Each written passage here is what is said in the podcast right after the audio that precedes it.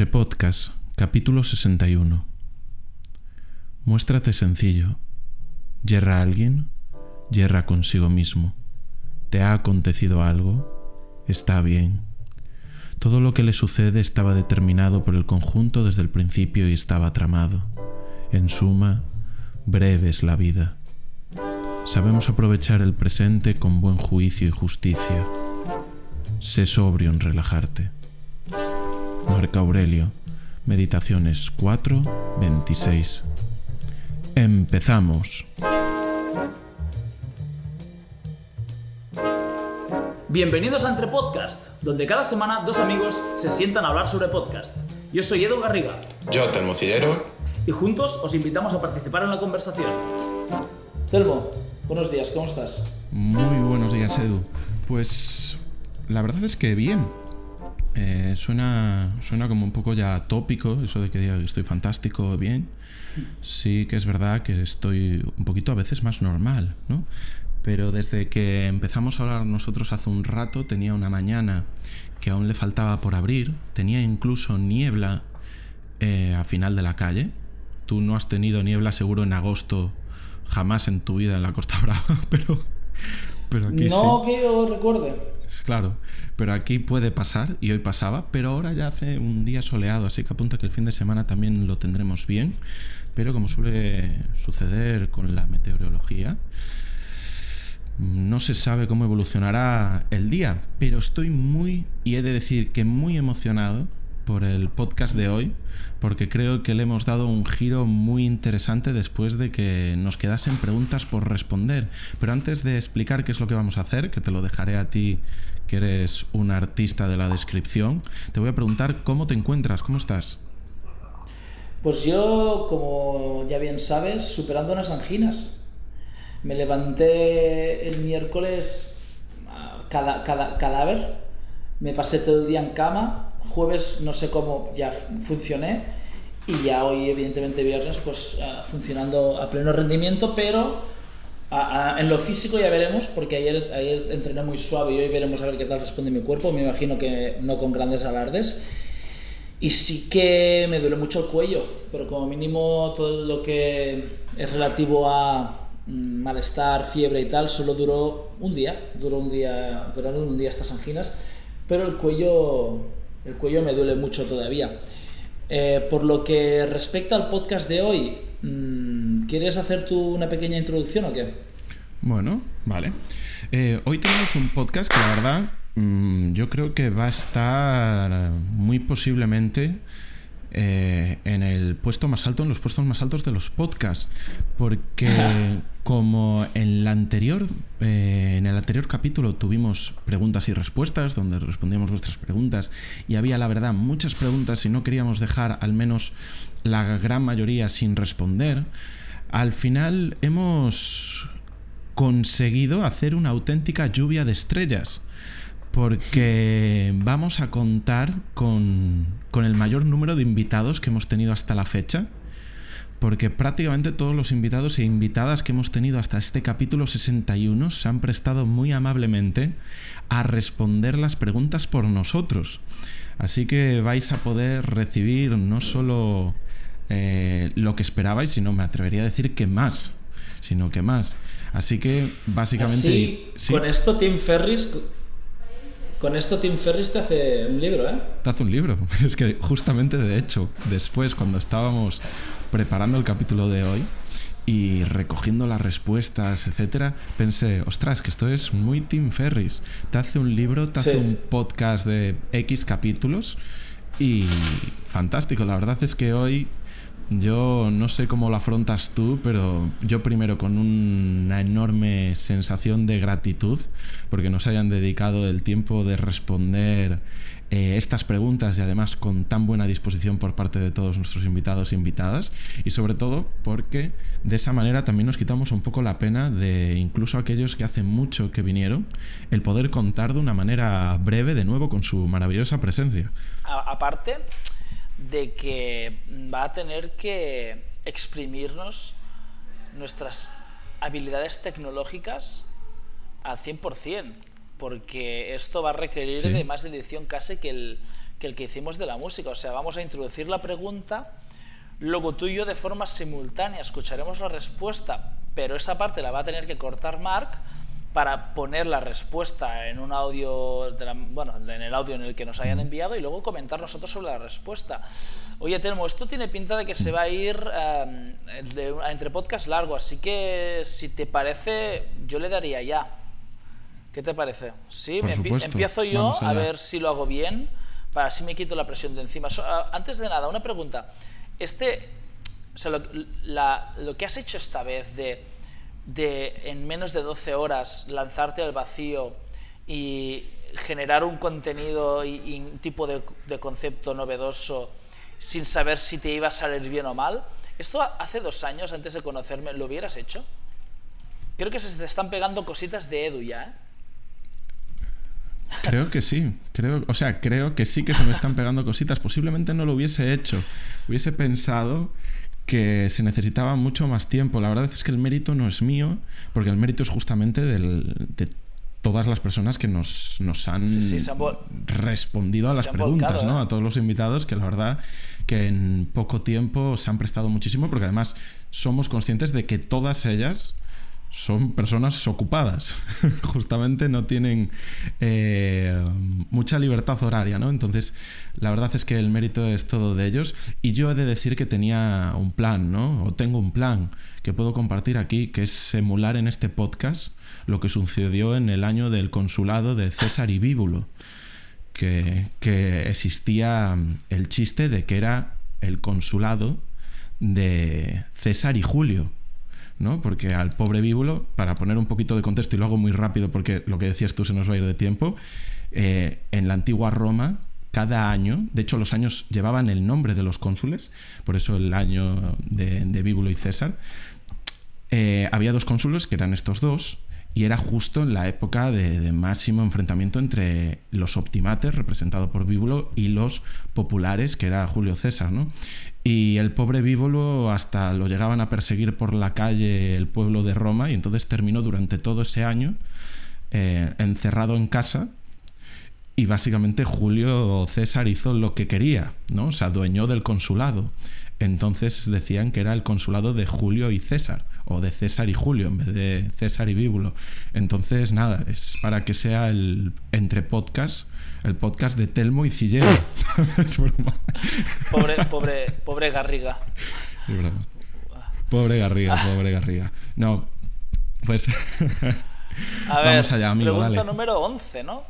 La, la, la, la fórmula Germán es buenas Telmo Edu Claro, pobre Germán no sabía que no le íbamos a responder nosotros. ¿Tenéis miedo de llegar a ancianos con poca salud física y o mental? Y la respuesta la da Martín Montequín y es esta. ¿Tienes miedo de llegar a anciano con poca salud física y mental? Es una pregunta que he tenido la posibilidad de pensarla, porque los beneficio de estar en vivo con ustedes. Y básicamente me parece que existe ese miedo, ¿no? sí es cierto que entrenar y nos cuidamos y lo hacemos por amor al deporte, porque nos gusta sentirnos activos, vivos, que tenemos esa capacidad de movimiento. Y también existe la idea, quizás no tan presente de forma diaria, que lo que hago hoy me va a determinar un futuro, tanto físico como mentalmente. Por eso pues hábitos como la meditación, como la lectura, como estar en esa paz mental hace que mi cerebro esté más sano el día de mañana.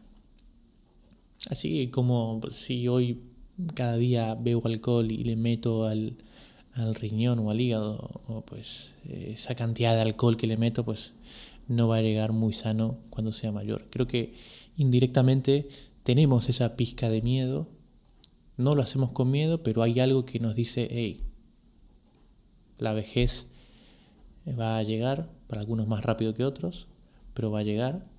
Por tanto, hoy es el momento de cuidar. Y quizás, pues, mm, ese miedo existe. Siempre está, ¿no? Esa espinita de hacer las cosas por miedo.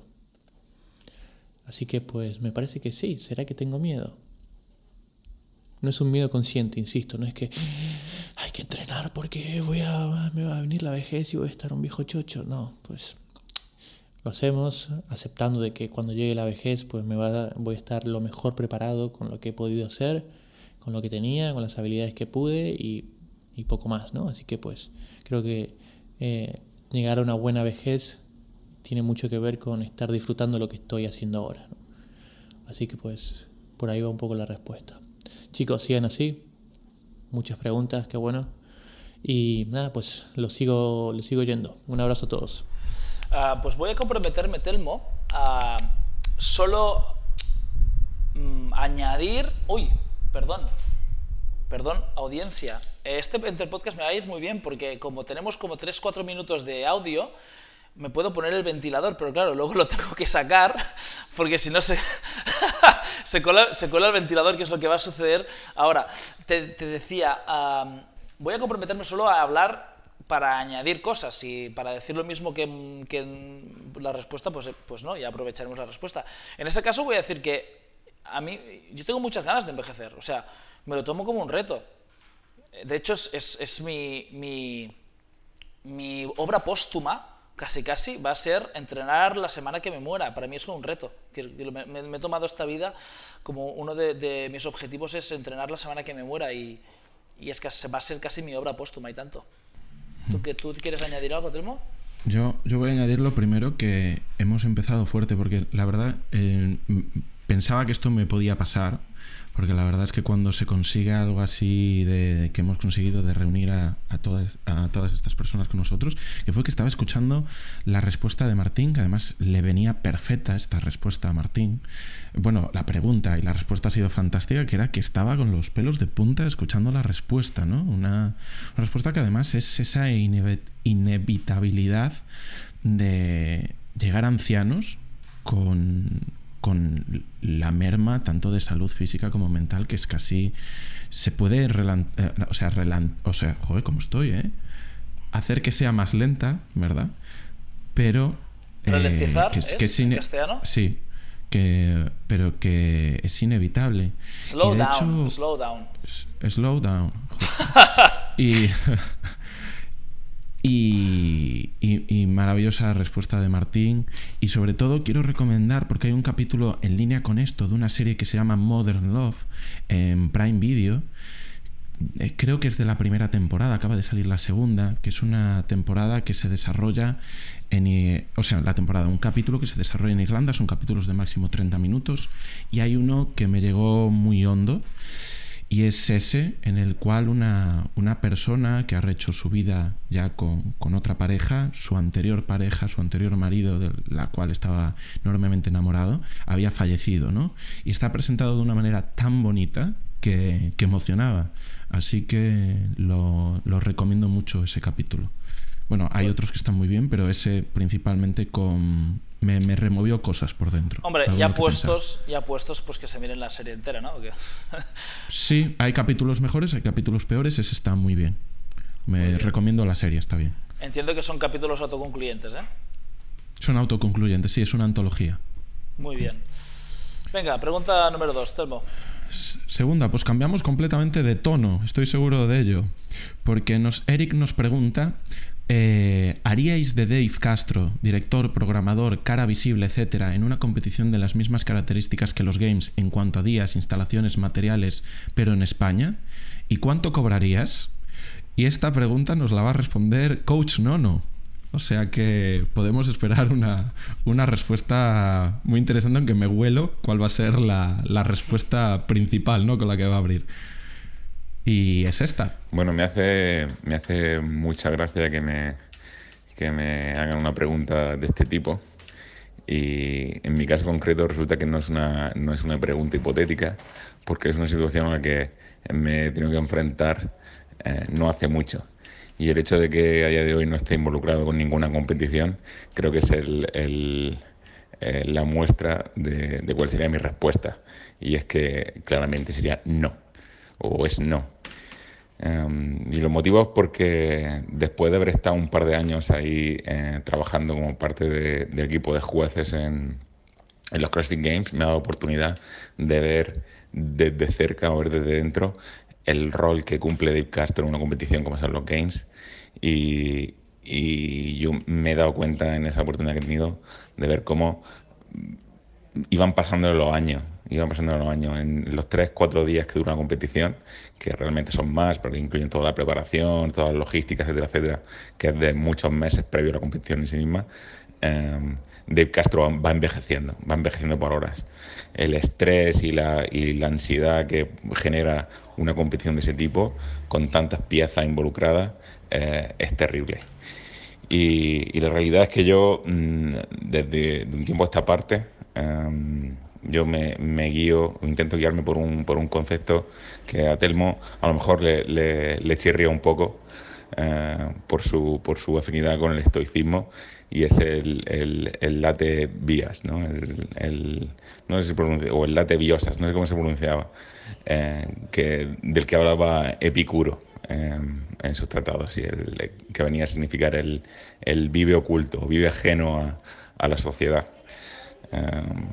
Realmente para conseguir la, la, paz o la tranquilidad que, que, yo busco en mi vida, em, ya he, decidido que, que cuantas menos responsabilidades y cuanto, y cuanto menos estreses eh, me autoimponga, em, mejor, mejor para mí. Así que, bueno, esa es mi respuesta. Nunca lo haría.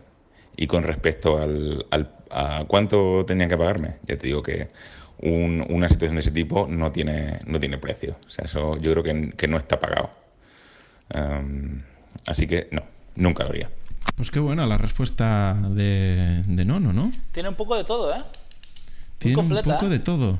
De hecho, es muy, muy... Eh, y es muy divertido porque yo no sé lo que está escuchando Telmo, pero me lo puedo imaginar más o menos porque es lo que estoy escuchando yo más o menos.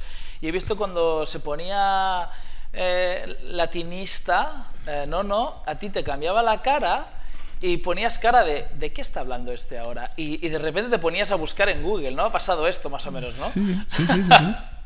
sí, porque no. Me, ha pillado por sorpresa, me ha pillado por sorpresa. Eh, pero sí, con Nono ya hemos hablado ya he hablado en anteriores ocasiones de, epicureísmo y estoicismo y la verdad siempre es un gusto hablar con él. Y, bueno, el, concepto la verdad es que no, lo he cogido bien, pero voy, voy, a pensar que se refiere justamente a, a, una de las ideas centrales del epicureísmo, que es la evitación de, del dolor, ¿no? y, en este caso del dolor de las preocupaciones también, porque uno de los puntos centrales del epicureísmo era, se establecía que el mayor de los males era el dolor. De hecho, esto lo critica mucho Cicerón, eh, muy poco amigo del epicureísmo, aunque editó el De Rerum Natura de Lucrecio, que es una de las mayores fuentes que tenemos de, la filosofía epicura, y él la editó, en el que decía que qué deshonra ser un filósofo que decía que mayor, el mayor mal que había en el mundo era el dolor, cuando podía existir cosas como por ejemplo la deshonra. Entonces, esto era una de las cosas que decía Cicerón. la verdad es que la respuesta de Coach no, no, fantástico, además sabiendo su experiencia, estando de juez en los games eh, en varias ocasiones y poder estar en contacto con incluso la persona referida en esta pregunta, yo creo que no podíamos haber esperado por nada mejor. ¿Tú qué, ¿tú qué opinas, Edu? Pues mira, bastantes cosas. La primera, para cerrar el, círculo e, e, de epicurismo, mm, muy en resonancia a lo que te he dicho antes, que muchas veces mm, preferiría no, mm, pasar más desapercibido. Es un tema que hemos estado hablando con Telmo en, en privado y que he hablado con otra gente y no descarto tarde o temprano hacerlo. Seguramente más tarde que temprano, pero si en algún momento tengo un cierto sustento económico y una vida muy encarrilada, a lo mejor dejo de existir. Pero eso es un, tema que da para un podcast entero. Y en cuanto a los games, evidentemente lo haría, sin, sin lugar a duda. O sea, como experiencia para un año, no, no, no me, o sea, lo que puedes llegar a aprender ese año tiene que ser impagable impagable. Luego también te diré una cosa, para, para arrojar luz a la respuesta de Telmo, de no, no, perdón. Incluso sin quererlo hacer, incluso si no quieres hacerlo para nada, te diría, joder, ponte un precio con el que te puedas retirar. Sabes que va a ser un año, que te van a, van a pasar como tres, pero si, si, quieres cobrar, pues claro, la pregunta es abierta, vamos a jugar dos millones de dólares o dos millones de euros y, trabajas un año y te retiras para siempre. ¿Por qué no, no? ¿Yo qué cobraría para hacerlo? Seguramente lo haría solo un año porque me dará que es una de esas cosas que queman mucho y a lo mejor lo que yo quisiera de esta, de esta experiencia no sería dinero sino aprender y, y, y con una edición podría ser suficiente y evidentemente cobraría lo suficiente como para no tener que trabajar ese año en nada más que no fuera la organización de un evento como los CrossFit Games. Y, ahí pues que cada cual se ponga su, su precio de un año. Yo no voy a ponerme el mío, pero cobraría lo suficiente como para no tener que trabajar más que para esa cosa. Es un buen planteamiento, cobrar lo suficiente como para no tener que volver a trabajar. Claro. Eh, propiamente dicho, ¿no? De, ganarte eh, las habas, ¿no? El que poner en, en, la mesa. Después podrías trabajar, obviamente, en otras cosas, pero con una, una tranquilidad de, pues, pues pues mayor. Pues me han gustado vuestras respuestas. vamos, a, vamos a por la 3.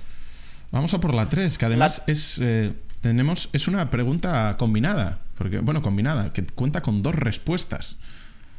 ¿La de Víctor la mm. tenemos?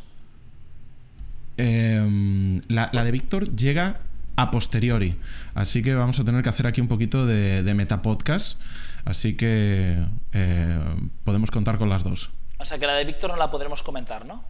No la podemos comentar, no la podemos pues comentar. Comentaremos la de, la de Antonio, que va a ser la primera que escuchemos, y la segunda va a ser la de Víctor, que desgraciadamente no la podremos comentar. La pregunta es la siguiente. Eh, llega en catalán, así que la voy a leer en catalán, porque sé que nuestra audiencia va a agradecer este bilingüismo, y luego la voy a traducir. Com pot un pare no donar un consell a un fill quan sap que s'equivoca? ¿Cómo puede un padre no dar consejo a un hijo cuando sabe que se equivoca? Eh, pregunta interesante, a ver qué opina Antonio. Os dejamos con la respuesta de Antonio. Dime, perdona, antes, de, dar la respuesta. Sí, sí, antes, antes de dar la respuesta, una respuesta, las dos que van a ser muy interesantes. Primero, porque Víctor y Antonio son muy amigos. Eh, oh. Por si no quedó claro por los capítulos en los que estuvieron los dos. Y además son unos auténticos princeps ¿no? Los primeros entre los primeros, para mí, personalmente, de, la terapia sistémica. Y padres, los dos. Entonces, esta es una, respuesta, dos respuestas que tengo muchas ganas de escuchar. Así que vamos a darle a la de Antonio. Ahí vamos. Le, damos. Hola, Telmo. Hola, Edu. Uh, oye, encantado de estar otra vez eh, participando con vosotros en Entre Podcast. Eh, me parece una idea fantástica esta que habéis tenido. Va a ser otra vez el mejor entre podcast de la historia.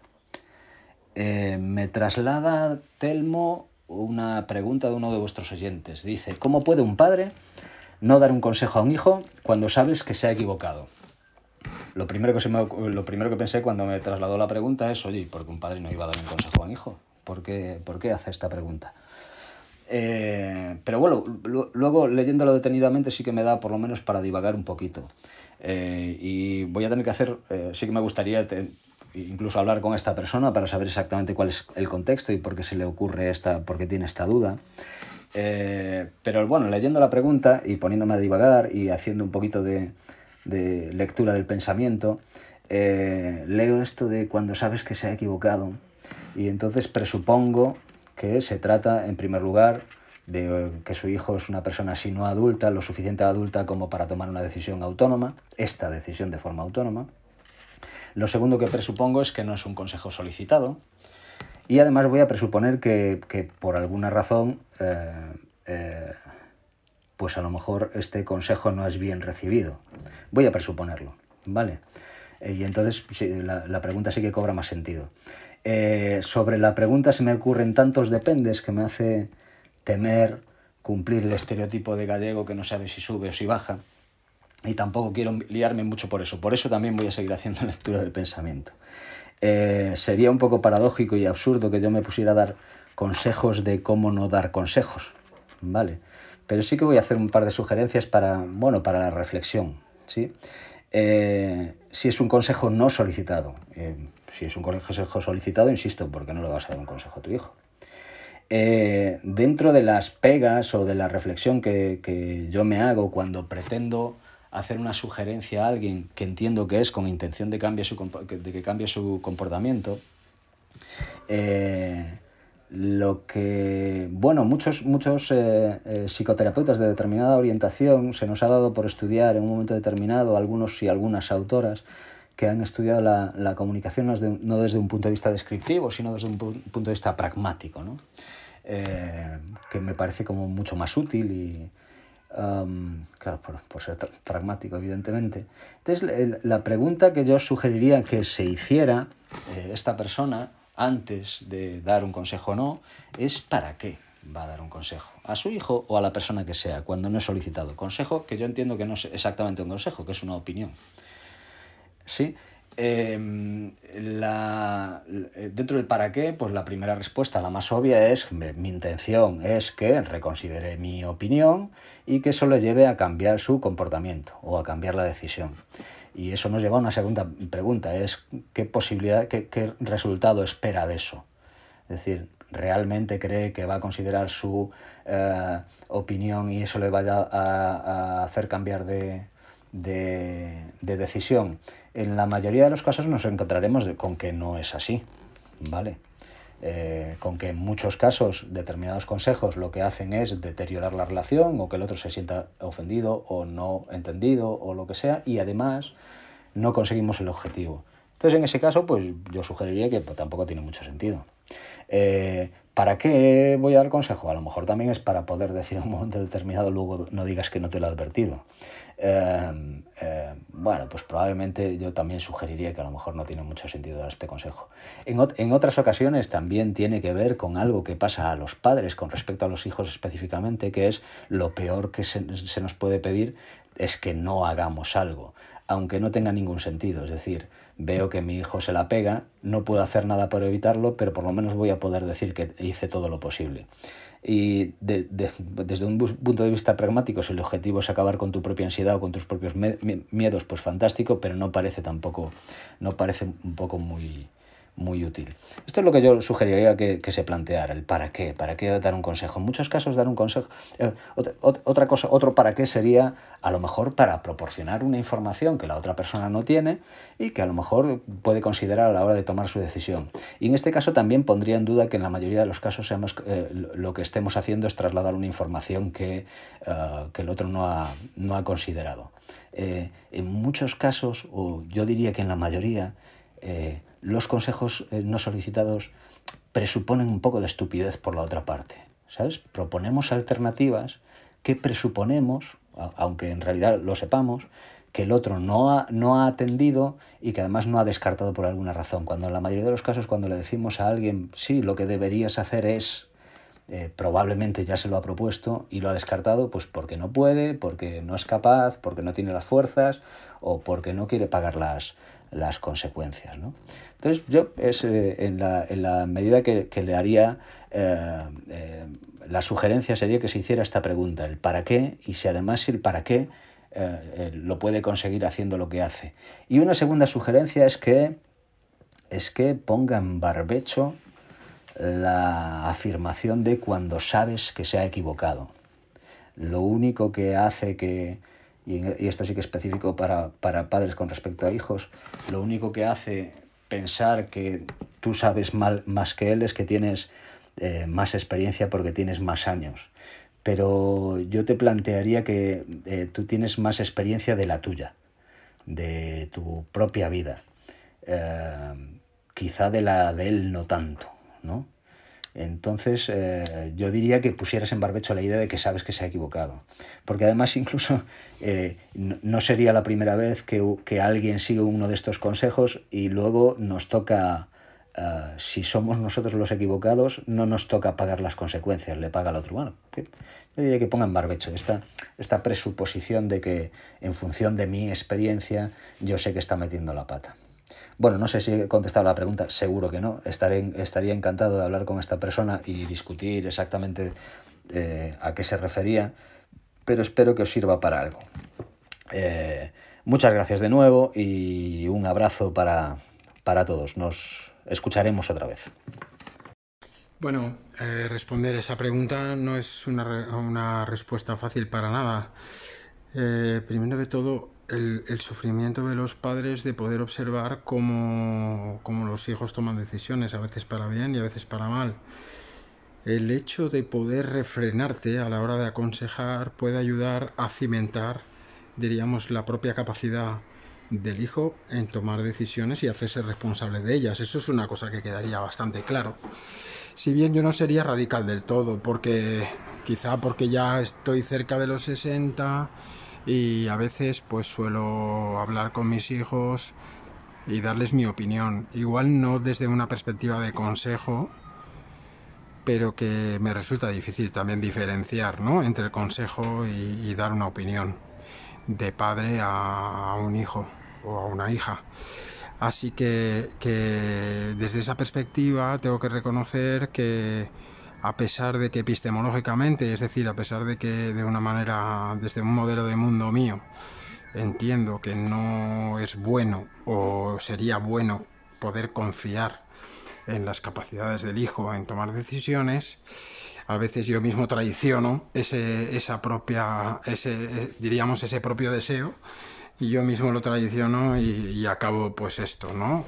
Mm, sugiriendo cosas que pueden, que pueden eh, de alguna manera manipular u orientar la decisión de mis hijos. También es verdad que por suerte, por desgracia, yo tengo tres hijos que, bueno, que tienen unos ovarios que se lo pisan, así que ellos mm, han sabido tomar mm, generalmente sus propias decisiones y aunque se hayan equivocado alguna vez, eh, han sabido enmendar y han sabido funcionar dentro de la sociedad, que al final es un poco lo que busca cualquier padre o madre, ¿no?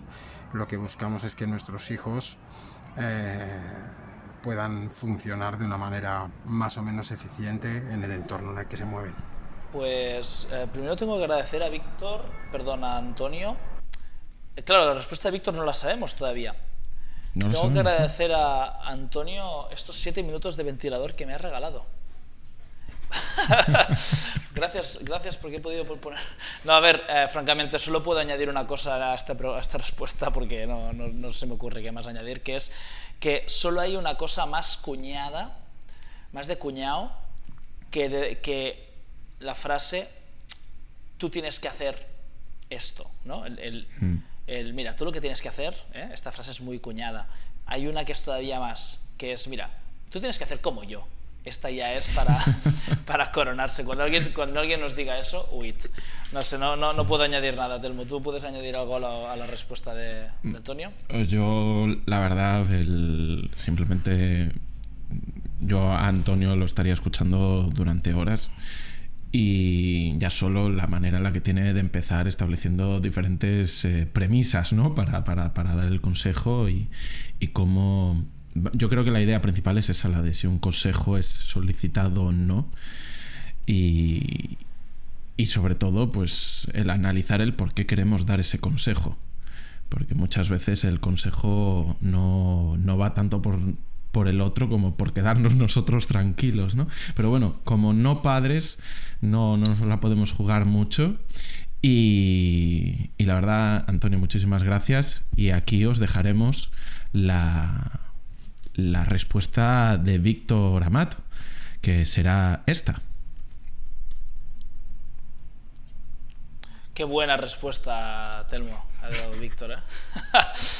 La verdad es que sí. Pues eh, mira, voy, a tener. Escúchame, ¿sabes que no me he escuchado ni un entre podcast en la historia? Nunca, ni uno. Me voy a escuchar este para ver qué, qué ha respondido Víctor, porque claro, no. No, he, no, lo, quiero escuchar a ver qué. Nos deja con las ganas, sí. Sí, sí, claro. Sí, sí. Va, dispara la siguiente. Me toca a mí, así que la siguiente tenemos Ostra, también una, una, pregunta en catalán, justo las dos únicas que hay. ¿Tenemos? Que es, eh, hay dos. La siguiente es una pregunta que nos hace Joan Roa, que va a tener el inmenso honor de, por un lado, ser una persona que ha hecho una pregunta Correcto. y una persona que la va a responder porque ha, sido, ha sido también invitado. Que la pregunta es la siguiente, y después la traduzco, que sé que aprecias este bilingüismo tú también, que es, ¿cómo, cambia la vida sexual el CrossFit? eh, jo conec a més d'un que li ha canviat. Ja, ja, ja, ja, ja. ¿No? Y esta, esta pregunta, ¿cómo eh, te cambia la vida sexual el CrossFit? Eh, yo conozco a más de una persona que la ha cambiado. La va a contestar Gerard Ribé. Así que aquí os dejamos la, o sea, la respuesta de Gerard a esta pregunta. ¿En qué ha cambiado eh, mi vida sexual el CrossFit? Pues eh, la verdad es que estaba buscando que, en qué, qué, mejoras había obtenido estos pues, seis años, cinco, siete, no recuerdo cuánto. Pero la verdad es que ninguna. Os podría decir que sí, la flexoextensión de la cadera es más rápida. No, esto os estoy engañando. La, mi, vida sexual ha empeorado con el CrossFit. Y no solo la mía, pues, podría asegurar incluso que la de muchos y muchas. En primer lugar, porque estuve haciendo la plani del, de Edu, del 77, durante casi un año, un año y algo creo. Y la verdad es que, me quedé sin manos. Mis manos parecían la cara de, Freddy Krueger. Y con esto os puedo decir que, bueno, ahora pasa más de uno, que estás en una cita, eh, vas a casa, lo tienes todo ganado, la chica lleva medias y pasas, pasas tus, tus suaves manos por sus medias y haces una carrera del tobillo hacia, hasta la cadera. Esa es una. Entonces, en primer lugar, las manos no ayudan. En segundo lugar, claro, cuando haces una plani como las del, Edu, que es, es, un, es una planificación enfermiza, lo que ocurre es que, claro, estás dos horas y media haciendo la plani al mediodía, cuando podía. Claro, yo a las 10 de la noche era como un bebé. O sea, estaba eh, que, que, que, lloraba del sueño que tenía. Con lo cual, el polvo de las de buenas noches ya no existía. Eso durante un año y medio. O sea, os puedo garantizar que Edu me ha jodido la vida sexual. Y dicho esto, eh, pues no tengo mucho más que aportar a, esta mierda de pregunta, que esperaba que me, haríais una pregunta, pues yo que sé, que me podría lucir o, y, me, y me saca Telmo esta mierda de pregunta que, que llevo cuatro audios grabados y borrados. Así que, sois dos, par de canallas, que lo sepáis. Y, y qué más. Eh... Ah, yo tengo una teoría, no es empírica porque no está demostrada, pero creo que podríais llegar a demostrarla, y es más, me gustaría, os invito a que lo hagáis, eh, que el, la RM, RM, de Snatch es directamente proporcional al tamaño del, del pene.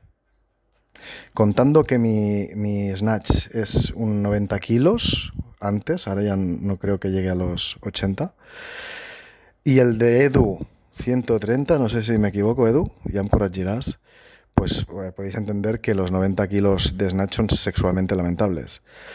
Pero eh, os invito a que, a que seáis tan cabrones como para, para eh, empirizar esta teoría mía. ¿Vale? Ahí lo dejo. Bueno, Fantástico. Gerard, Gerard sí, sí, cuando, Gerard dice vaya mierda de pregunta me habéis enviado, Gerard, justo por, por esta respuesta, eras la persona indicada para responderla, porque ha sido prodigiosa, o sea, el... Correcto. A ver, a ver, cosas. A, todos aquellos que estén haciendo la program o la hayan hecho y hayan notado un, una, un aumento en su rendimiento deportivo, pero un, que, su, que su rendimiento sexual ha disminuido, les sugiero que prueben Happy Athlete la mejor programación para tener el mejor sexo de toda España.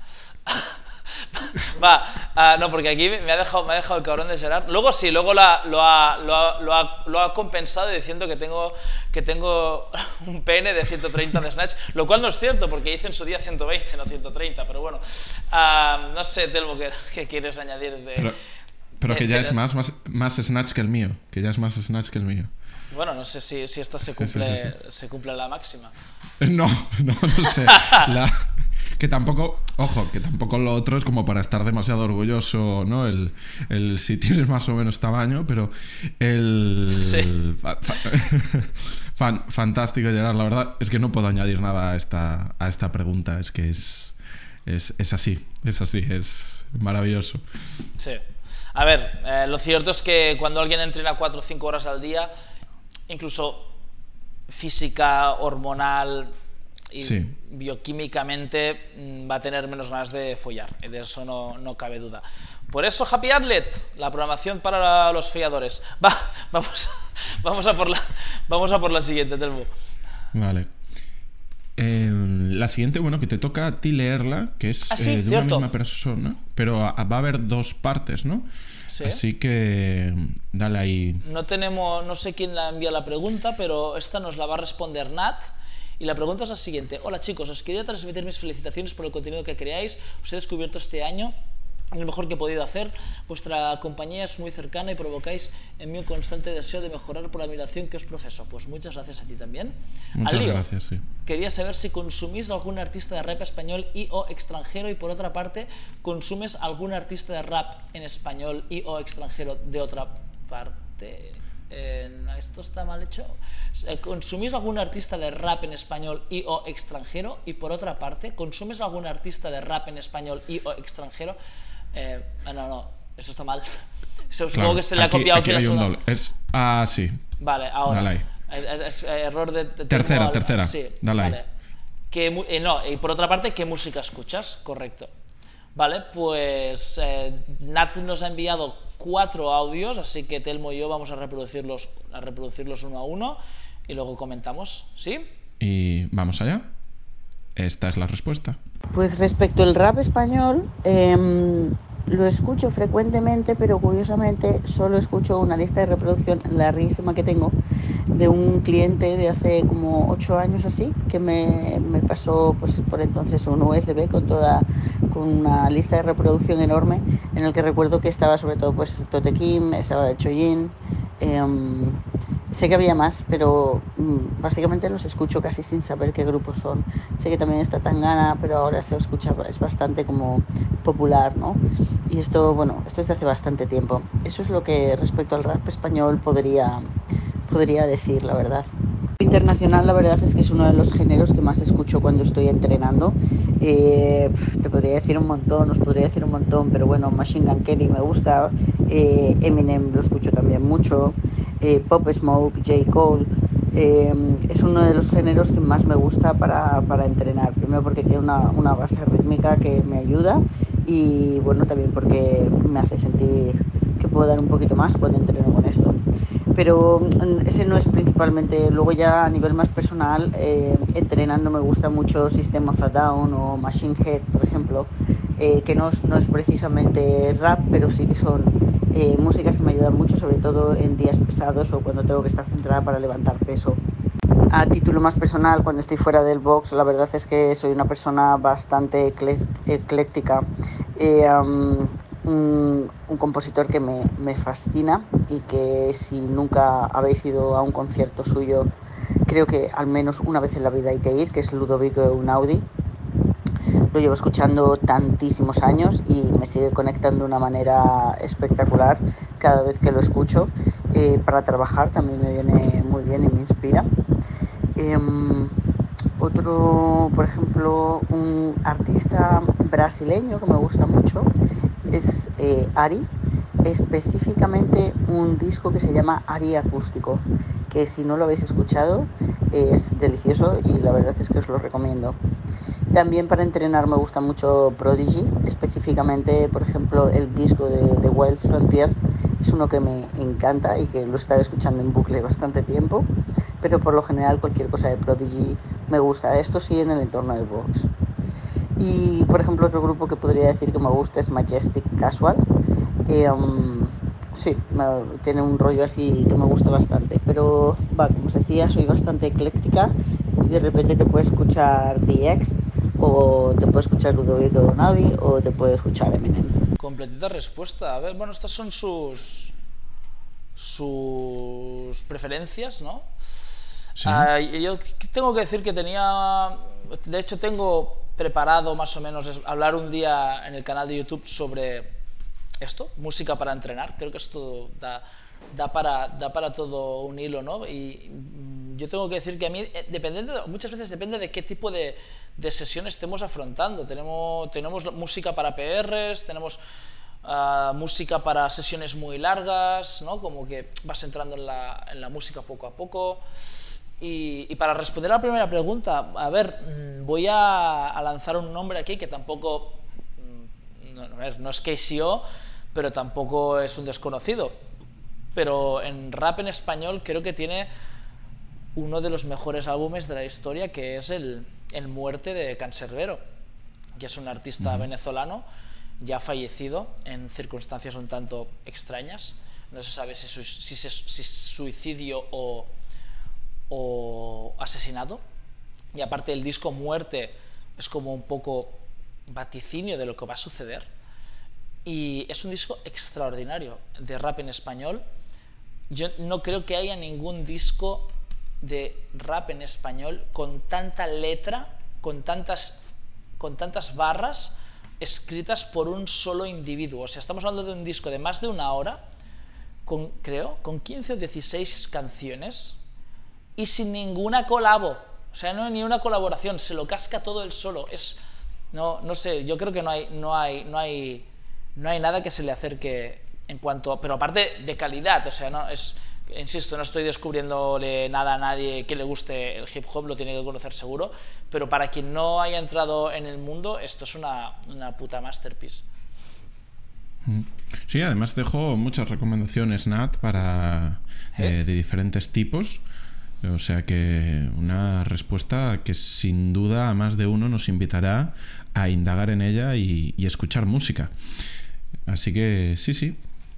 Vamos con la siguiente entonces nuestra otra pregunta que tiene varias respuestas, que va a ser ambos compartir rutina con dos de los mejores atletas del país. ¿Cuál pensáis que fue el momento de inflexión en sus vidas para pasar de ser practicantes de CrossFit a querer competir en serio? Un saludo. Pues eh, a la persona que ha hecho esta pregunta mm, eh, vas a tener muchísima suerte porque te va a responder tanto Sara Alicia como Aniole Kai Así que ahí vamos. No hay un punto de inflexión en concreto en mi vida que me haya determinado el decir voy a competir. Simplemente el día a día, la constancia, el exigirme a mí misma una mejor versión es lo que hizo que, que bueno, me plantease mi primera competición en su momento y a partir de ahí querer ser una mejor versión de mí, eh, pues eh, planteándome retos y esos retos eran competiciones. Eso hizo que, que, bueno, que en el 2018 competir contra mí misma me llevara a, los CrossFit Games y hacer historia. Entonces, bueno, un poco ese, puede ser el punto de inflexión por marcar la banderilla, pero realmente creo que, que sin duda ha sido el estar mm, cada día renunciando a cosas, peleando conmigo misma y eso es lo que, lo que creo que ha marcado la diferencia sin lugar a duda. Bien, hola a todos. Eh, voy a responder a la pregunta que me ha pasado Telmo para este episodio 61 de Entre Podcast. La pregunta que me pasan, eh, no sé quién la hace y va dirigida a ellos, pero me la hace responder a mí. Entonces la pregunta es la siguiente. Ambos, que compartir rutina con dos de los mejores atletas del país, Sara Alicia y Aniol, ¿cuál pensáis que fue el momento de inflexión en sus vidas para pasar de ser practicantes de CrossFit a querer competir en serio. Y la verdad es que no hay un momento de inflexión eh, como tal, no, hay ningún momento que yo crea que, en el que haya pensado que de decir, ahora sí que esto va en serio. Eh, sí que ha habido diferentes momentos importantes en mi carrera como atleta. El primero fue lógicamente los Opens del 2019, porque sí que me vi más eh, en, en el top de España porque quedé segundo eh, y fue algo inesperado, pero tampoco cambió nada. Eso seguí entrenando igual, seguí trabajando igual, seguí estudiando igual.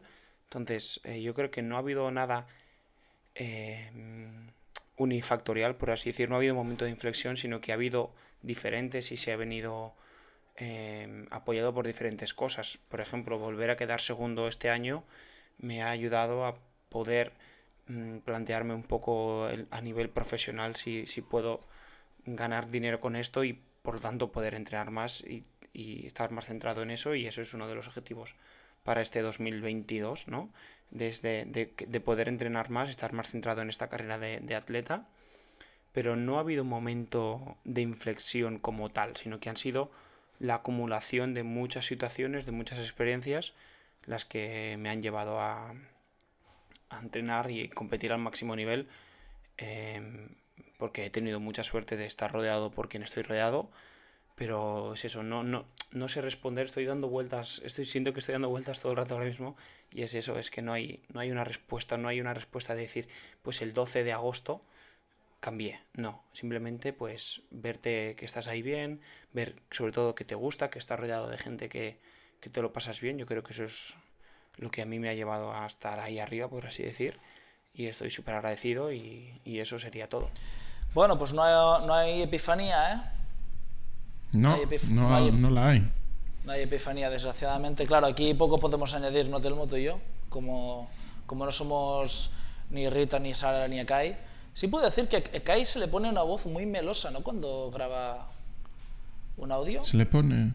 pero tiene voz melosa, Ekai. No, en, en, analógico no tanto. De repente se pone en modo podcast y se le pone voz muy... Sí. Muy melosita, sí. Pues pues, pues entonces, entonces te voy a decir una cosa, pero conmigo pone voz melosita. Puede ser, porque solo habláis por dispositivos digitales, por eso. No es verdad, no es fíjate, verdad. Fíjate, cuando hemos, hemos tenido nuestro hemos tenido nuestro nuestro verano de afer. Cuando lo vuelvas a ver, cuando lo vuelvas a ver, ya verás cómo no pone esa voz tan la misma voz tan dulce, sí. Va, voy con la siguiente. Pues no, perdón, ¿quieres añadir algo?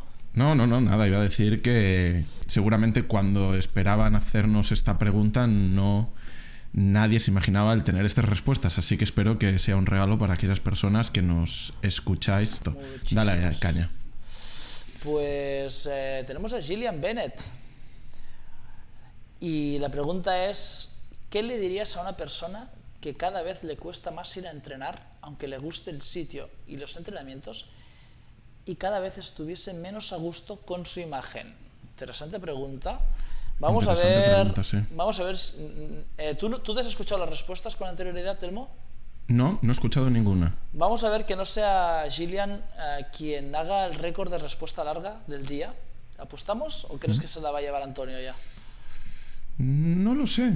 Gillian tiene números. es que ¿eh? Antonio, Antonio ha puesto el nivel muy alto. Así que voy, voy a confiar en, en Gillian y voy a decir que Antonio va a seguir estando ahí en el top. Pues venga, vamos a escuchar la respuesta de Gillian. Os dejamos con la respuesta de Gillian. Bueno, la pregunta es, ¿qué le dirías a una persona que cada vez le cuesta más ir a entrenar, aunque le guste el sitio y los entrenamientos, y cada vez estuviese menos a gusto con su imagen? Y esta pregunta me encanta porque creo que es algo que pasa a mucha gente, que dicen, debería gustarme hacer tal o debería gustar mi cuerpo y no me gusta. Y realmente yo creo que esto no es un problema del entrenamiento, no es un problema del cuerpo, es, un, es algo que viene de otros ámbitos de la vida. Entonces, lo primero que le preguntaría a esta persona es si puede recordar por qué ha comenzado a entrenar, por qué quiere ir a entrenar. Y si la respuesta es, bueno, lo hago solamente para cambiar el cuerpo, yo diría de ir un poco más allá. Esto es un trabajo que hago con muchos clientes, es definir sus valores. O sea, ¿qué son sus valores, sus principios que son importantes en el resto de la vida? Porque realmente si solo estás yendo a entrenar para cambiar el cuerpo y estás menos a gusto con el cuerpo, pues claramente no vas a querer ir más a entrenar y buscar qué otros beneficios de entrenar hay aparte con solo quemar calorías o, o cambiar el cuerpo. Que realmente hay muchos, por ejemplo, la autoestima, dormir mejor, tener más energía, pero muchas veces olvidamos de estas cosas. También diría de mirar qué otras cosas están pasando en su vida, porque nunca es solo una cosa. Por ejemplo, si uno no está a gusto con el cuerpo, es porque no está tomando tiempo en la vida para disfrutar de otras actividades que le gusta, que quizás está trabajando demasiado, está estresado, está teniendo problemas con sus relaciones quizás. Muchas veces somos muy duros con nosotros mismos, sobre todo con el tema del cuerpo, porque sentimos que es lo único que deberíamos poder controlar en la vida, porque la vida está llena de muchas cosas que no podemos controlar. Entonces intentamos controlar esa única cosa. dos cosas más que es comenzar a enfocar en las sensaciones corporales mientras entrena, en vez de solamente cómo se ve el cuerpo. Y eso lo que puede ayudar muchísimo es trabajo de respiración o un poco de meditación. Y eso no tienes que hacer 20 minutos de meditación. Con un par de minutos ya empiezas a conectar con el cuerpo y las sensaciones físicas, que es muy, muy importante. Y luego, aparte, enfocar en nutrir el cuerpo, porque nutrir el cuerpo, y no digo solamente comer pechugo de pollo y brócoli, pero realmente nutrir el cuerpo, que es un gran trabajo que hago con mis clientes, eso es muy importante porque no solamente estás conectado con lo que es la nutrición, la ciencia de la nutrición, pero en realmente lo que siente bien para el cuerpo de uno mismo, que lo que siente bien para uno no va a ser lo mismo de lo que siente bien para otro. Entonces, quizás escribir o redactar un poco sobre eso podría ser importante. Y ya lo dejo porque he hablado muchísimo y espero que ayude. Pues lo primero que voy a decir es, Gillian, no has hablado muchísimo, has hablado increíblemente bien, porque la verdad es que ha sido una respuesta que me ha encantado. No podría estar más, más de acuerdo y cómo ha tocado todos los puntos de una manera súper clara y súper didáctica. Y la verdad es que, eh, o sea, no, no podría haber hecho yo una respuesta en mi mejor momento de una manera más, más óptima. Sí, sí. Es como muy. Vamos a la raíz del problema, vamos a, a, lo que te hizo venir aquí por primera vez. Yo siempre que me encuentro con una situación parecida, a veces incluso por causa de lesión, ¿no? Alguien se, se lesiona de forma no grave y muy parcial, por ejemplo, pongamos un codo, y, y empieza a verlo todo negro y, y, cuando lo ves todo tan oscuro tomas decisiones precipitadas y la primera que tomas es no vengo a entrenar. Sí. Siempre intento hacerles una pregunta que se hagan ellos esta, la pregunta siguiente, que es, ¿esta decisión te va a hacer más feliz? Porque si es así, estás tomando la decisión correcta. O sea, no entrenes, está de puta madre. Pero realmente estar en tu casa tirado en el sofá, intenta generártelo, ¿no? Esa sensación de de perder el tiempo, esa sensación de no estar haciendo nada, esa sensación de estar engordándote, de estar perdiendo salud, ¿te va a hacer más feliz? Si es así, adelante, la decisión es correcta, pero casi seguro te vas a hacer mucho más feliz venir con un brazo, con un brazo eh, mm, inmovilizado y hacer assault bike sí. y peso muerto con una dumbbell y el brazo mm. bueno. Seguramente te va a hacer mucho más feliz. Sí, y de hecho, eh, aquí uno de los aspectos que es también muy importante, que ya hemos comentado en anteriores ediciones, que es la manera en la que hablamos. No es lo mismo decir estoy lesionado que decir tengo lesionado a lo mejor el codo, en el claro. caso en el que dices tú, ¿no? O me duele el codo, o tengo fracturado el codo. Vale, entonces ya no eres tú como persona la que está lesionada e impedida, es tu codo el que está lesionado y puedes hacer con todo lo demás de tu cuerpo un montón de cosas. Y yo creo que eso es algo que siempre resulta muy liberador porque te das cuenta de que, oye, es que tengo una parte de mi cuerpo que está de baja, por así decir, pero todo lo demás me permite seguir haciendo lo que yo quiero hacer.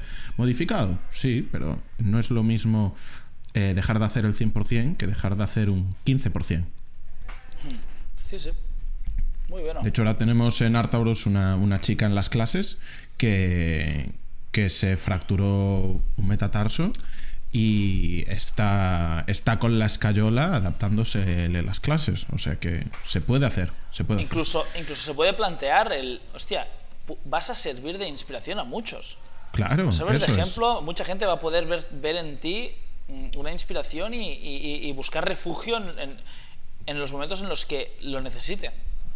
Sí, efectivamente. Efectivamente, es que seguramente sea así. Pues hablando de CrossFit, tenemos la siguiente pregunta que además la va a responder Albert de G2. ¿Cómo de tarde es para una persona que ha empezado a hacer CrossFit con, vamos a poner, 26 años, sin tener una buena base deportiva, alcanzar un nivel de rendimiento competitivo en movilidad, técnica y fuerza necesaria para ello? En caso de no ser posible o poco viable, ¿crees que esta información se transmite en los boxes de CrossFit? Y vamos a ver. Este, perdona, este, este vamos a poner 26 años. Es como. Sí. Es mi edad, pero no quiero decirlo, ¿no? Que de, de, la persona que nos envía la pregunta. Ahora no, no sé quién es, ¿eh? pero es como un, no una edad sé, muy, sí. muy random, como para que no sea la, la, de la propia persona que nos envía la pregunta, ¿no? Es, es 25 más 1. Es 25 más 1. pues vamos allá. Esta es la respuesta de Albert. Muy buenas, Telmo, Edu, uh, como siempre un placer. Y para contestar esta pregunta, um, ponemos que a los 26 años para mí no parece absolutamente nada tarde. Creo que lo que se tarda para alcanzar un nivel competitivo en el deporte de CrossFit, lo podríamos decir que en, en este caso, este ejemplo, sin una base eh, de deporte previo, entre los 5 y 7 años. en mi caso, ah, teniendo una base muy extensiva en el deporte, eh, considero que tardé 3 años en conseguir una, las capacidades tanto de movilidad, fuerza y todos esos, esos requisitos de habilidades para poder competir a un nivel bastante alto. Entonces, si pienso en lo que es extender ese tiempo necesario para una persona que no viene de un historial deportivo como yo, eh, pues eso, unos eh, entre dos, tres años más. También habría que mm, decir, y creo que es muy importante, que cada persona es un mundo. hay algunas personas, pues a nivel coordinación eh, genética, se le va a dar mejor ah, o peor, y, ese tiempo sería necesario para pulir mejorar y va, va a variar bastante. Ah, pero creo que a, una, a los veintitantos años, a los mitad de los veinte años, ah, para nada es tarde. También dependiendo en, con qué objetivos, ¿no? porque existen las categorías de máster, eh, existen otras categorías en competiciones grandes como lo que puede ser intermedio o RX que no llega a ser élite y eso también te permite pues disfrutar del deporte aunque no estés a lo mejor mm, compitiendo o batallando para los semifinales o los games. También creo que es importante destacarlo porque disfrutar del deporte no tiene por qué ser a lo más alto nivel, que puede ser competitivo en tu box o en tu eh, competición local, por así decir, y, y aún así existen oportunidades para, para algo más grande que eso creo que en los boxes en general se transmite esta, esta idea de que puedes competir para pasarlo bien y después está competir para ganar. Y, y, el tiempo que se requiere, mm, digamos, de una, una media, yo diría esos cinco años sin ninguna base y algo menos si lo tuviera, uh, para cualquier persona que puede disfrutar del deporte de, de esta forma. Espero que esto conteste la pregunta y, y nada, como siempre, un placer poder colaborar con vosotros. Un saludo. Un saludo para ti, Albert. Muchísimas gracias por, por la respuesta. Pues sí, bueno, pues ¿qué, ¿qué, más añadir, mucho, no? No, de, sí, depende mucho de, de, de, dónde parta esa persona, pero claro, puesto que Albert es atleta máster, 26 años le parecerá una, un chiste. Claro. Sí, sí. sí, sí. También, por ejemplo, Albert, eh, Siempre, siempre, da en el clavo y podía perfectamente haber hablado incluso de su experiencia personal, ¿no? Y es un tío que, que sabe no, no centrar el foco en él. Y esto lo, comentaba él aquí cuando grabamos aquel capítulo juntos, tuvimos esa suerte de grabar con, con él, que es que él empezó con CrossFit eh, significativamente tarde. Sí que es verdad que venía ya de, de, una experiencia deportiva atlética de alto nivel en, en el fútbol, ¿no? En soccer. Mm, pero, pero bueno, que claro, 26 años el, es, es, una edad aún joven. Quizás para um, buscar ir a pelearte con Medeiros, pues eh, a lo mejor ya no. Pero claro. eh, cada caso es un mundo. Sí, sí, sí. A ver, pregunta ya no sé cuál. Eh, la va a responder Fran Ruiz, más conocido como Frank Coraje o Frank Courage. Y tengo muchas ganas de escuchar su respuesta. A ver, la pregunta es la siguiente. ¿Crees que existe mucha desinformación sobre el CrossFit a nivel de competición y que esto genera en el usuario estándar confusión? ¿Creéis que existe mucha desinformación? Ah, veo que Telmo me, sí. me, Telmo me deja me deja pequeñas trampas por ahí en las ca ca capacidad lectora te, es, sí. son pequeñas sabes me, deja, me va dejando trampas para que me y siempre en mis preguntas ¿eh? bueno pues esta Pero... es la pregunta esta es la pregunta. Sí. Y vamos a ver qué responde Fran Coraje, que esta es su respuesta. Buenas amigos de Entre Podcast, soy Fran Ruiz de Courage CrossFit Coraje y me ha tocado esta pregunta. ¿Crees que existe mucha desinformación sobre el CrossFit a nivel de competición y que esto genera en el usuario estándar confusión? Mi respuesta es no. Creo que lo fácil es que las personas que no quieren entrenar CrossFit o directamente que no quieren hacer un deporte utilicen como excusa lo primero que ven para argumentar y coger fuerza con su teoría de que deben de continuar así.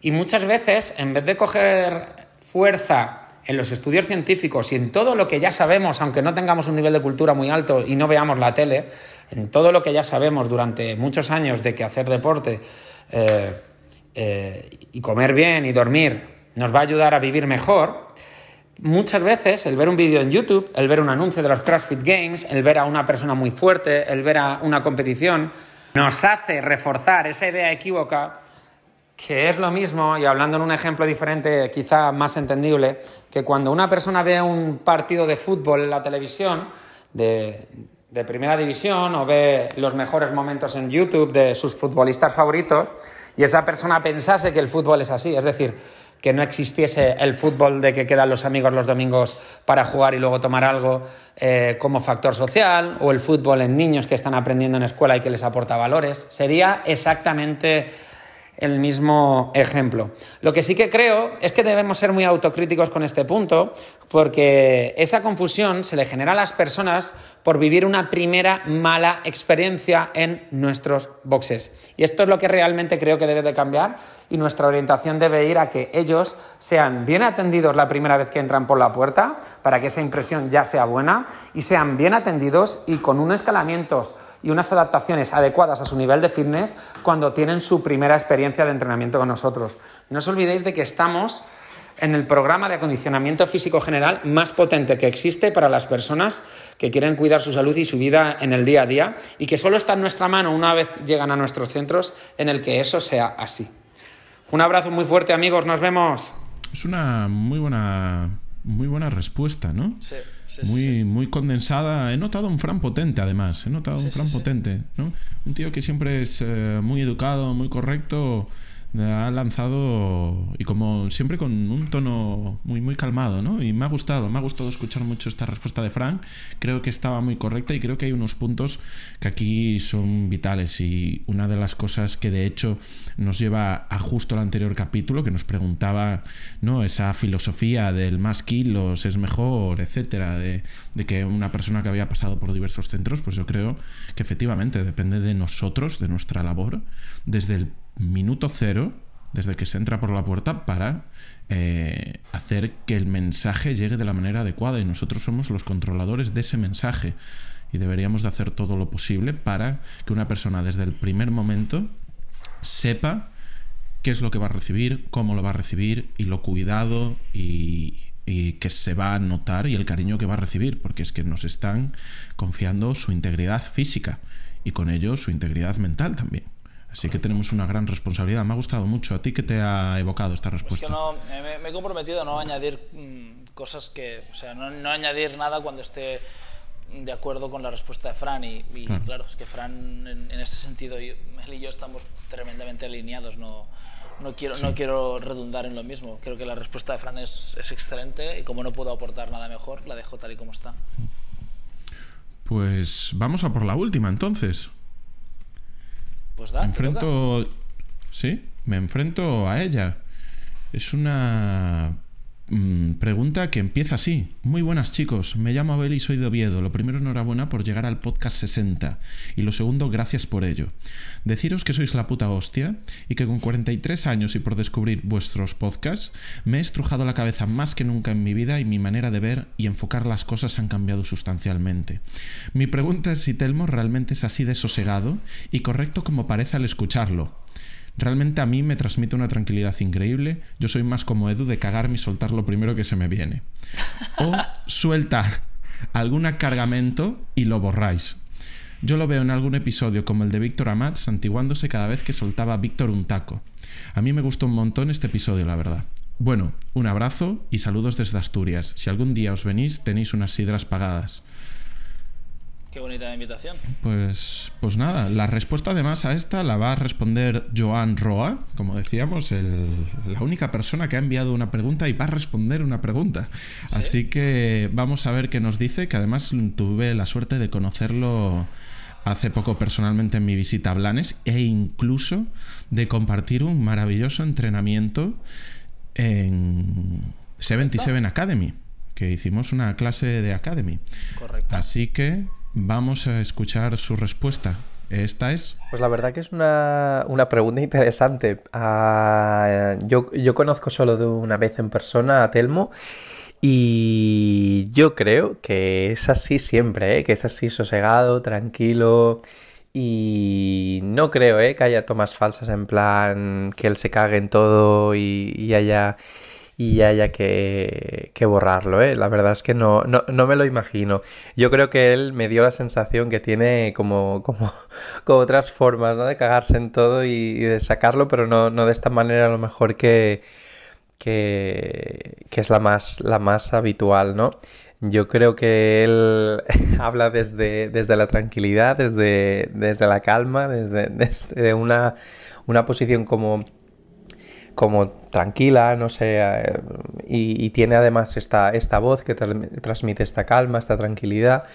Y no lo veo, ¿eh? No lo veo cagándose en todo ni... Vamos, me costaría mucho verlo. No sé si en algún momento puede pasar, pero vamos, sería algo muy, muy puntual. Yo creo justamente por eso está muy bien, porque es como el contrapunto, ¿no? Entre Edu que tiene este puntillo así como más más ah, de cagarse en todo, de sin filtro, de, un puntillo más macarrilla, ¿no? En ese sentido. Y, Edu que es... Ay, Edu. y Telmo que es como más tranquilo, ¿no? Eh, que habla desde, desde, la calma, desde, desde pensar las cosas, más desde un punto más reflexivo y además con esta, con esta voz que ayuda y también yo cuando lo conocí en persona mm, me acuerdo, ¿no? Que tiene como este temple, ¿no? esta, esta postura y este estar que transmite como tranquilidad, que es como, como que estás con él y tú también estás tranquilo, ¿no? Como también te transmite esta, esta calma, esta paz interior, ¿no? Y así que mm, yo, vamos, me costaría mucho creer que hay alguna toma que se tenga que borrar donde Telmo se cague en todo. Yo creo que tiene como otras formas de, sacar esta, esta rabia que no es tan hacia afuera, sino que es más trabajarla como desde dentro, ¿no? Así que, no sé, me parece muy curiosa la pregunta. Así que bueno, espero haberla respondido. Venga, un abrazo. Interesante, Joan, que hizo la pregunta del sexo y, y que ahora cierra el entrepodcast analizando cómo cree él que es Telmo y cómo cree él que es Edu, teniendo en cuenta que a mí me conoce un poquito más, efectivamente. Eh, sí, sí, estoy muy de acuerdo. No, bueno, de hecho, no es que esté de acuerdo, es que no hay tomas falsas. Creo que lo he escuchado. no hay tomas falsas, eso es verdad. Ni, ni, ni, demasiada preparación. A Telmo se lo he escuchado un par de tacos o en toda la vida. Y, y sí, yo soy un poco más gamberro, eso, eso, eso es cierto. Y, esto es lo que hace este, este, podcast tan, tan divertido. Sí, sí, además el, ya se me va a escuchar leyendo el sois la puta hostia, ¿no? Entonces eso se puede coger y poner en bucle repitiendo. Además me, hace gracia el cómo... Porque no es la única persona que, me lo ha referido, ¿no? En plan como si fuera muy... El santiguándome, ¿no? Cuando Víctor soltaba algún taco. No, no, estoy muy cómodo con otras personas expresándose de cualquier manera. Si no, si no, sería un problema estar, por ejemplo, con Edu, aunque Edu tampoco me parece que sea una persona que los utilice ni mucho menos en... De hecho, me atrevería a decir que lo hace en la manera justa y adecuada. También me gustaría decirlo. No, estoy cómodo con eso, simplemente yo no los utilizo. En defensa, en defensa de los tacos, tengo que decir que la lengua, el lenguaje, cumple una finalidad, cumple una función. Y, ahí los tacos tienen también su, lugar. Quiero decir, yo no. Mm, hay cosas que me quiero expresar de una determinada manera y para ello me es muy fácil. El, no el insulto, sino el, taco, claro. Sí, sí, sí. O sea, no, no, son, no son casi nunca son gratuitos. De, hecho, intento que todo lo que sale por mi boca no sea gratuito. Incluso la palabra que escoja esté bien, bien, bien, bien, bien escogida y, el tiempo verbal bien formulado. Por eso sí, ahí hay una palabrota es porque considero que le da contexto ¿no? a lo que estoy diciendo. Mm. Sí, un énfasis y un empaque al mensaje que es el que tú quieres que le des, ¿no? De hecho, lo, extraordinario sería plantearse cómo puede Telmo vivir sin ellos. ¿Cómo sobrevive Telmo sin, sin, tacos? Sí, porque además no, no siempre fue así. O sea, quiero decir, claro, no, tampoco que, que, se me imaginen en el otro punto de, en un punto extremo, ¿no? De una dimensión, pero sí, es, es verdad, no, no, ha sido así. Yo decía mis taquitos también, mis, mis cositas. Pero... Pero bueno, pues eh, Joan, claro, estaba en una situación complicada porque nos conocimos en persona, no va a decir nada malo de mí, ¿no? Y, pero muchísimas gracias, Joan, por transmitirnos, además hablando de voz tranquila, ¿no? Que es la de Joan, que transmite mucha tranquilidad la verdad es que es una persona que estaba pensando que se le define muy bien diciendo que es muy dulce y muy agradable. Eh. Es, algo que lo define muy bien. Sí, sí. Pues vamos a cerrar este, este entre podcast 61 o 60 segunda parte. Hemos tenido desgraciadamente que declinar algunas preguntas porque eran un tanto personales o podían incomodar, la respuesta podía incomodar a cierta gente eh, espero, esperemos que no se lo tome nadie a mal. Lo digo también porque a lo mejor hay gente esperando su respuesta y tampoco queríamos no dar la respuesta y no dar tampoco respuesta a por qué no hemos dado su respuesta, ¿no? Simplemente pues que eh, con Telmo primero pensamos, si enviamos esto a otra persona le metemos en un marrón y si lo respondemos nosotros, a lo mejor nos metemos nosotros en él, ¿no? Y de entre estas preguntas mm, declinadas por Telmo hay una que creo que sí que puedo responder sin ofender a nadie y, y si, os si os parece, o si Telmo te parece, la voy a responder. La pregunta es anónima, eh, de hecho, la, persona me, pidió si, podía ser anónima de forma eh, eh, explícita. Y la pregunta es la siguiente, ¿se puede considerar fittest a un atleta que nunca ha competido presencialmente de manera individual en una competición medianamente importante? y voy a responder a esta pregunta de, de lo más rápido posible, pero tengo que abordar distintos temas semánticos. E insisto otra vez que las palabras sirven para algo. Eh, primero, competición medianamente importante, ¿qué significa? O sea, ¿dónde ponemos el medianamente importante? Si el medianamente importante es en los quarterfinals, no, porque no es presencial, ¿no? Estamos hablando de competiciones eh, individual, eh, ha dicho presencialmente, individual y medianamente importante. O sea, la competición tiene que ser presencial, individual y medianamente importante. tengo clarísimo que es presencial, tengo clarísimo que es individual, pero no tengo claro que es medianamente importante. Así que primero tendremos que definir dónde está esa competición. ¿Es un sanctioned? ¿Es una que no es sanctioned pero eh, tiene 10.000 seguidores en Instagram, la competición?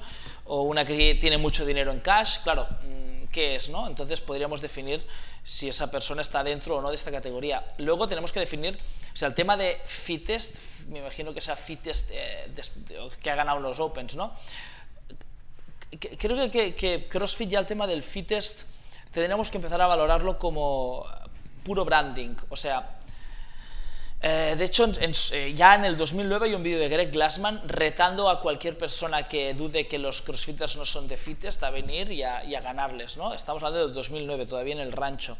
Y hablaba de triatletas y luchadores de MMA, porque en aquel entonces, pues cuando CrossFit salió con The Fittest on Earth, pues generó bastante, bastante revuelo, pues porque había mucha gente que consideraba que también estaba muy en forma. Y para mí el The es puramente es, marketing, o sea, Fitness on Earth es marketing puro. Es como eh, eh, Strongman, ¿no? La persona más, más fuerte del mundo. Si, si es tan fuerte, ¿por qué no puede hacer un muscle up estricto un strongman, no? Si tiene tanta fuerza, porque al final la fuerza no es solo levantar objetos, es vencer resistencias. Pero no puedes vencer tu propia resistencia, es decir, la resistencia que, que genera tu cuerpo.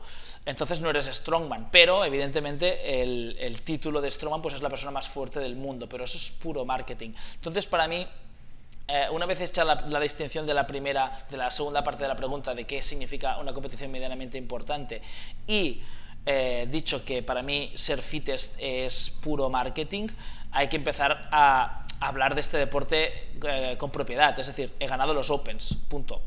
He ido a los Games, punto. He ganado los CrossFit Games, ok, pero no soy fittest. Eso para mí es eh, eh, está vacío de contenido. O sea, la expresión soy fittest está vacía de contenido. Si has ganado unos Opens o si has ido los Games o si has ganado unos Games, coño, dilo, evidentemente, te lo, has, te lo has ganado, te lo has currado, te lo mereces, has luchado por ello y lo tienes. Pero ser fittest para mí no tiene, no tiene más significado que el que eh, a nivel marketingano se le pueda dar.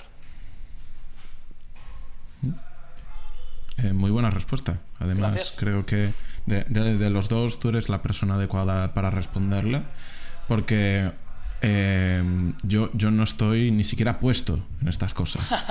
Y ahora mismo ya mi, mi tranquilidad, como decía Joan Roa, o, o, en ese concepto de evitación de las preocupaciones y el dolor que nos compartía Nono con, con todo su afecto, eh, no, no tengo tiempo para todo y la preocupación de, estas cosas, yo sé que tú pasas más tiempo pues trabajando en los diferentes ángulos de lo que puede significar o no. Y creo que tu respuesta ha sido correcta. Yo no podría dar una diferente ni mejor. Así que perfecta. Perfecto. Oye, ¿a este podcast le llamamos 61 o 60 parte 2? Pues no lo sé, porque la verdad es que es es que por un lado merece, porque va a ser lo top de lo top, merece su propio número 61. Podemos hacer 61, lluvia de estrellas, preguntas y respuestas parte 2. vale, va, me parece bien. Me parece bien. Venga, pues, pues lo firmamos. Pues Oye, la verdad. Dime, dime. No, no, ya está, te iba a decir que tiene pinta de que se ha terminado el podcast, ¿no?